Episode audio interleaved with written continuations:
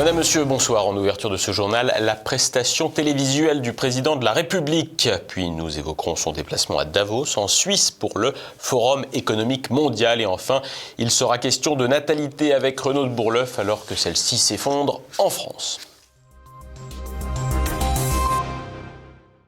Emmanuel Macron assure le spectacle à la télévision avant de s'envoler pour Davos. La longue allocution présidentielle de mardi soir a donné lieu à des déclarations lunaires et provoqué un déluge de critiques. Mais quand va-t-il se taire? Le président de la République s'est exprimé pendant plus de deux heures depuis l'Élysée mardi soir dans un exercice d'autosatisfaction et d'auto-justification dont il a désormais l'habitude. Ce qui fait qu'au moment où je vous parle, oui, nous sommes mieux armés qu'il y a six ans et demi. Content, le président a aussi versé dans le lyrisme avec un slogan qui ressemble plus à une formule d'Éric Zemmour que de François Bayrou. Voilà pourquoi nous sommes là, voilà pourquoi démocrates, écologistes, républicains se rassemblent autour d'un même projet pour agir au service des Français. Et au fond, avec une ligne simple, pour que la France reste la France que la France reste la France et pas n'importe laquelle, celle d'Emmanuel Macron. Le plus marquant dans la communication présidentielle semble néanmoins résider dans son obsession de la jeunesse. Le président en a remis une louche sur l'usage des écrans.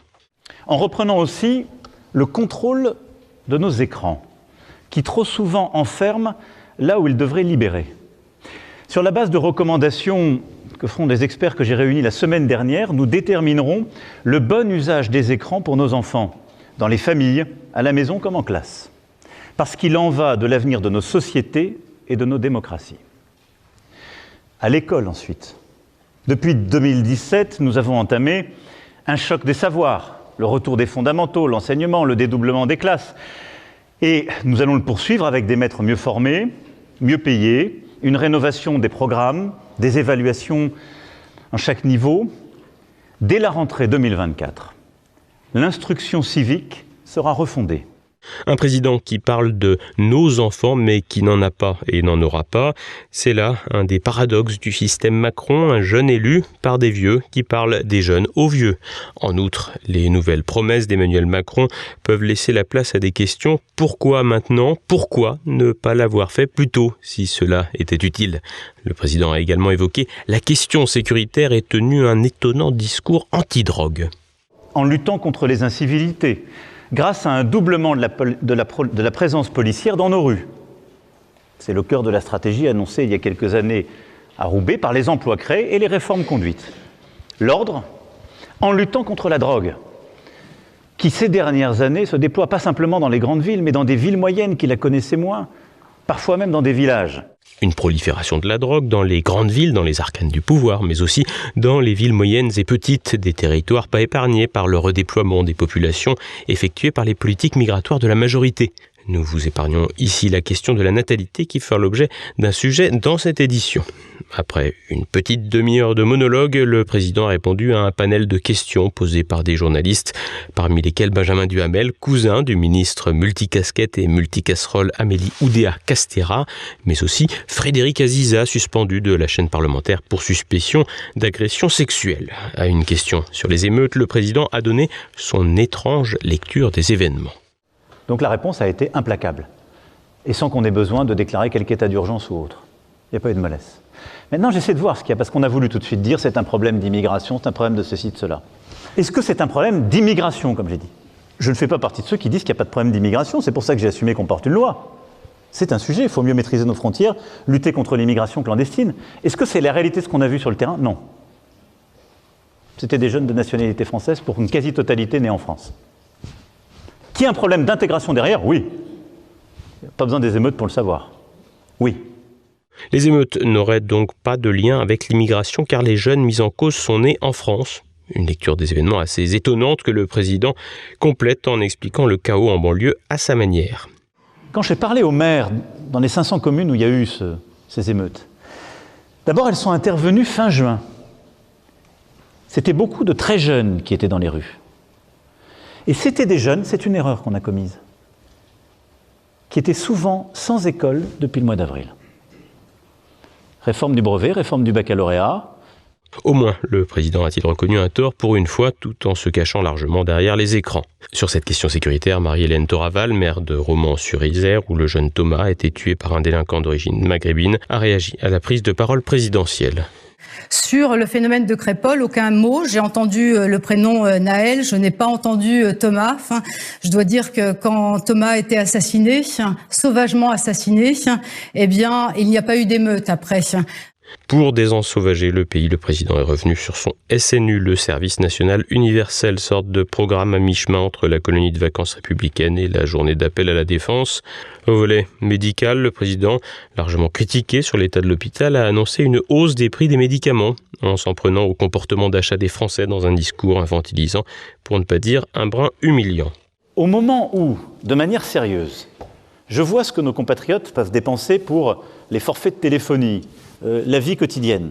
Se dire qu'on va passer de 50 centimes à 1 euro pour un paquet de un médicament, une boîte de médicaments, j'ai pas le sentiment qu'on fait un crime terrible.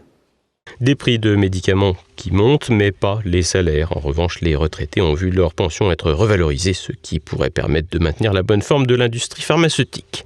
Sur la montée du Rassemblement national, il affirme qu'au niveau européen, quelque chose se passe, en répondant à une question posée par le neveu du ministre des Sports et de l'Éducation. Quelque chose se passe.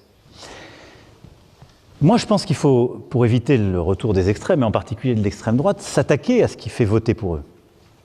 La première chose, c'était le chômage de masse. C'était une, spécificité française. Nous étions à coup sûr la, plus, la grande économie qui n'avait pas réussi à endiguer celui-ci. On est en train de le faire.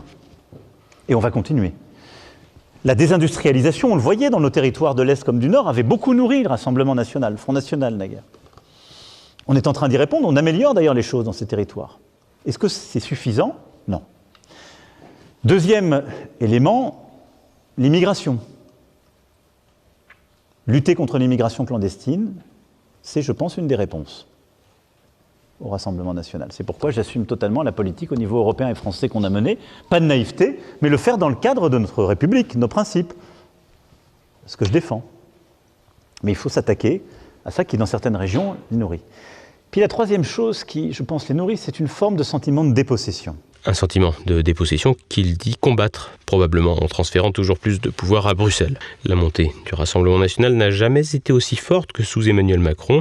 Les arguments qu'il avance pour lutter contre cette progression semblent donc inopérants. Après le quinquennat Hollande, il y avait 8 députés FN. Il y en a eu 88 après le premier quinquennat Macron.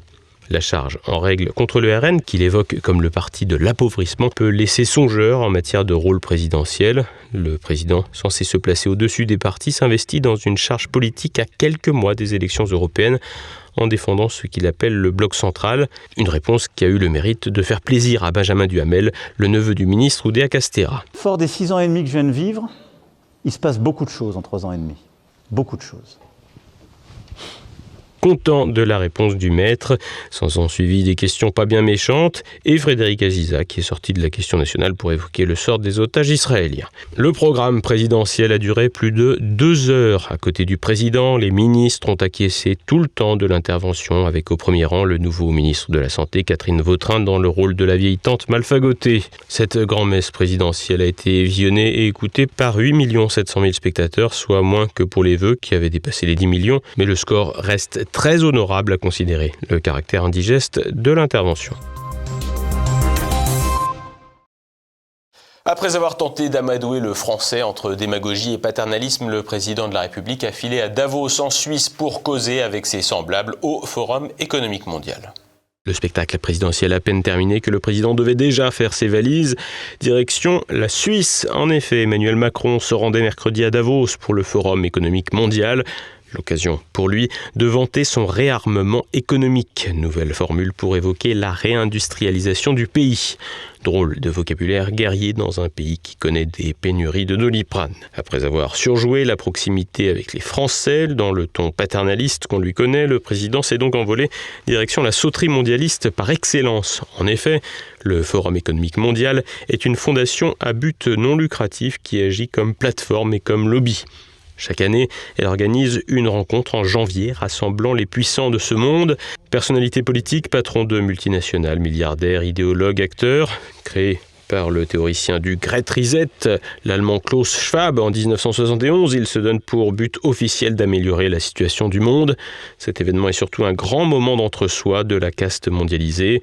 Des célébrités comme Bono et Leonardo DiCaprio côtoient le temps de quelques jours des hommes fortunés venant vendre un capitalisme responsable. Les soirées qui sont organisées pendant le forum permettent un défoulement de mauvais goût avec ce que l'argent illimité peut permettre. Des personnalités controversées ont grenouillé à Davos à la fin des années 1990.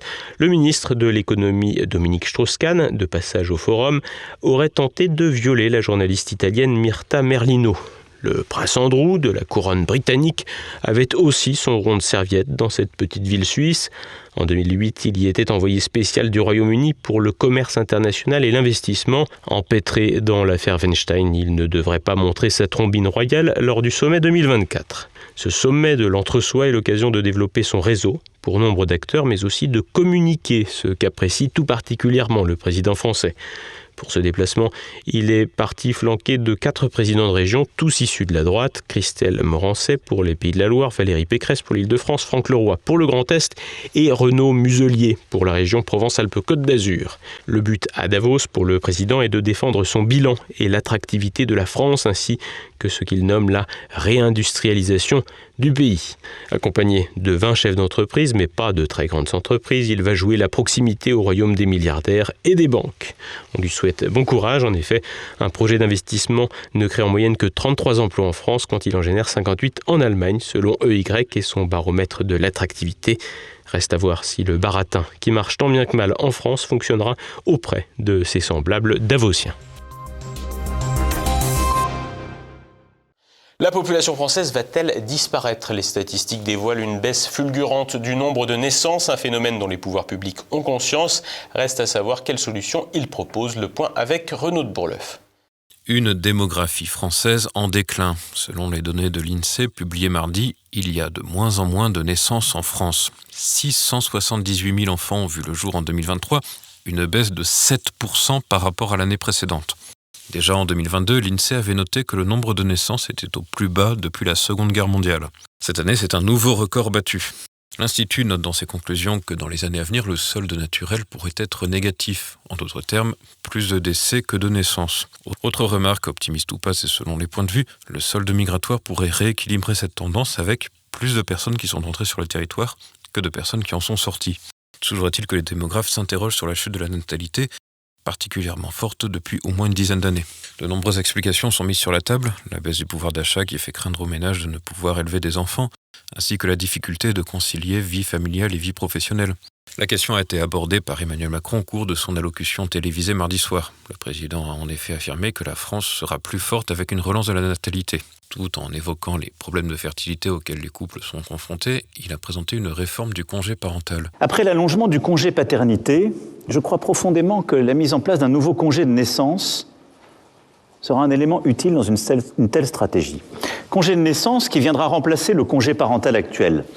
D'abord, il sera mieux rémunéré, il permettra aux deux parents d'être auprès de leur enfant pendant six mois, s'ils le souhaitent.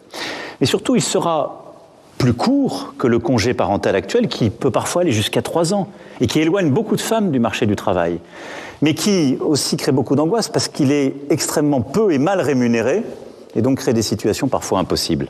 Plutôt la peine sur la question de la natalité. Emmanuel Macron, qui n'a pas la charge d'une famille et qui n'a jamais eu d'enfant. Le congé de naissance est donc une mesure qui devrait remplacer le congé parental, qui n'est quasiment pas utilisé. Seuls 14% des mères et à peine 1% des pères y ont recours. L'une des raisons principales, le montant de 429 euros maximum par mois. La réforme évoquée par le président avait déjà été défendue en 2023 par Aurore Berger, alors ministre des Solidarités et des Familles. Ce mercredi, elle est revenue sur cette mesure.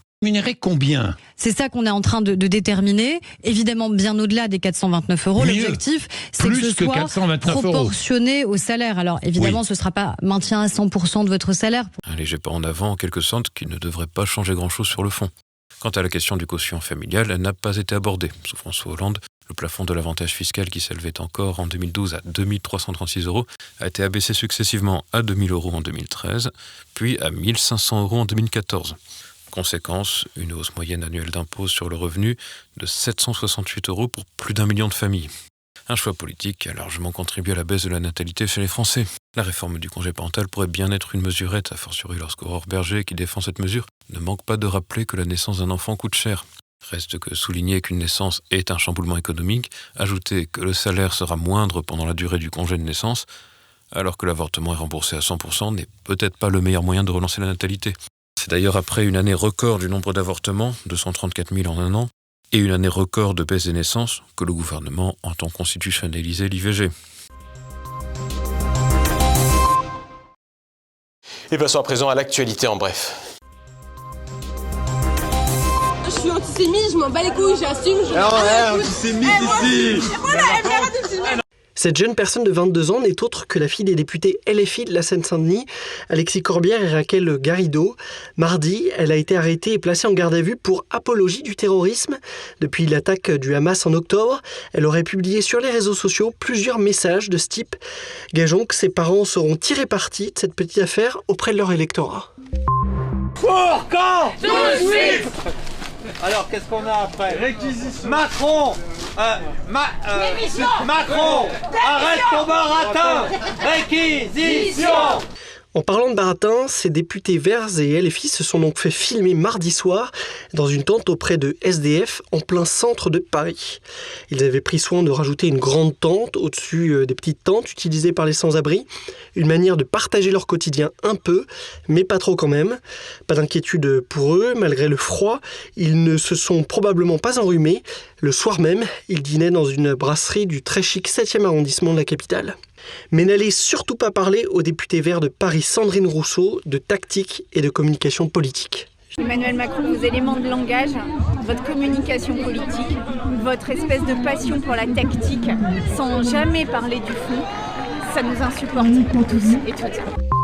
Une euthanasie qui ne dit pas son nom. Lundi, à Saint-Herblain, en Loire-Atlantique, les corps sans vie d'un homme de 64 ans et de sa fille de 28 ans ont été retrouvés dans un garage. La jeune femme, atteinte d'un handicap mental, vivait dans un foyer. Un mot rédigé par le père a été retrouvé. Il se serait suicidé après avoir tué sa fille pour ne pas la laisser à la charge de ses deux autres enfants. C'est précisément une autre de ses filles qui a fait la macabre découverte, un fait divers qui ne manquera pas d'alimenter le débat qui se profile sur l'euthanasie.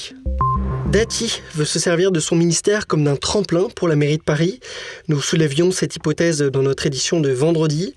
Celle qui est devenue ministre de la Culture l'a confirmé elle-même mercredi sur RTL en déclarant à plusieurs reprises Mon objectif, c'est Paris. Une sortie médiatique qui a le mérite de la clarté, mais qui ne rassurera pas sur l'usage du temps euh, du ministre, qui pourrait un peu trop s'occuper des municipales de 2026. Rien de bien choquant sous la présidence Macron, quand on sait que le ministre de l'économie ne gêne pas à écrire des romans à demi pornographiques pendant son mandat. Amélie Oudéa Castera, encore dans l'actu, et ce n'est pas cette fois pour la scolarisation hypocrite de ses enfants dans une école privée, mais pour son passé à la Fédération française de tennis. Le parquet de Paris a confirmé mardi 16 janvier l'ouverture la semaine dernière de plusieurs enquêtes préliminaires après des signalements de parjure. Le président de cette institution, Gilles Moreton, et six autres dirigeants sportifs sont visés par des enquêtes pour faux témoignages au Parlement, Devant la représentation nationale, Gilles Moreton avait ainsi tordu les faits concernant la rémunération d'Amélie Oudéa Castera, qui était de 356 440 euros net perçus en 2021 et un salaire annuel brut de 500 000 euros, prime d'objectif euh, comprise.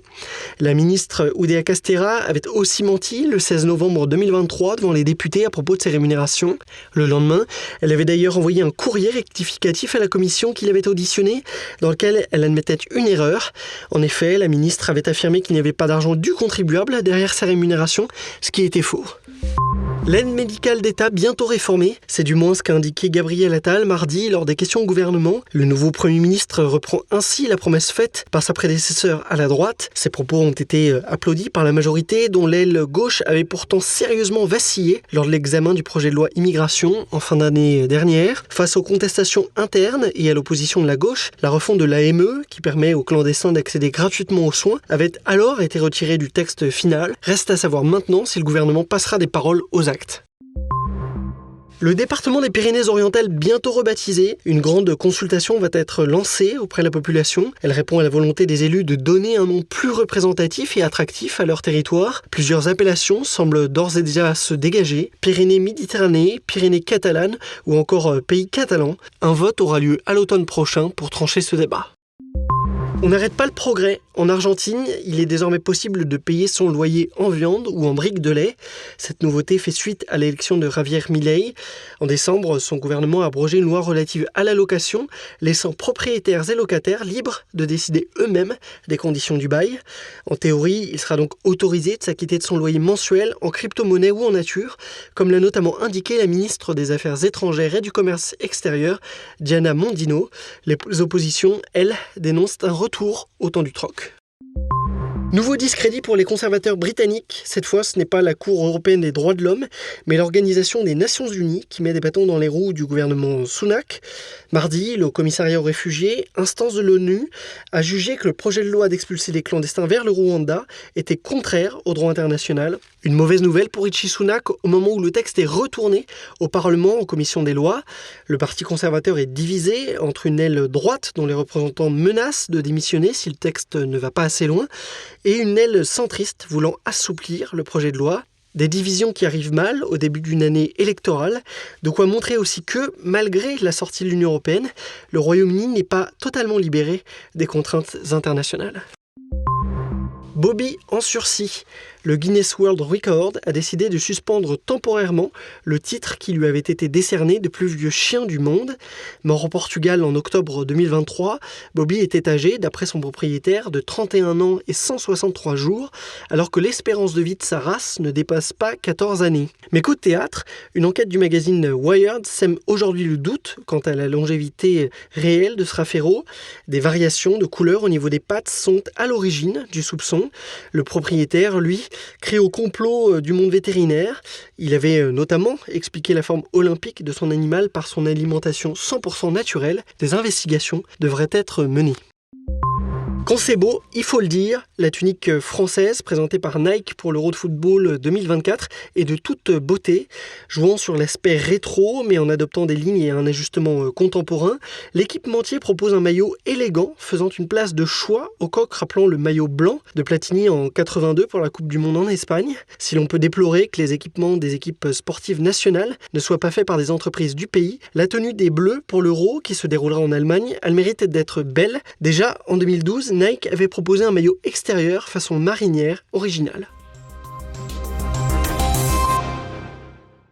On arrive à la fin de cette édition ce soir à partir de 20h. Choc du monde, également au programme Perle de culture. C'est la fin de cette édition. Merci de votre fidélité. À demain. Bonsoir.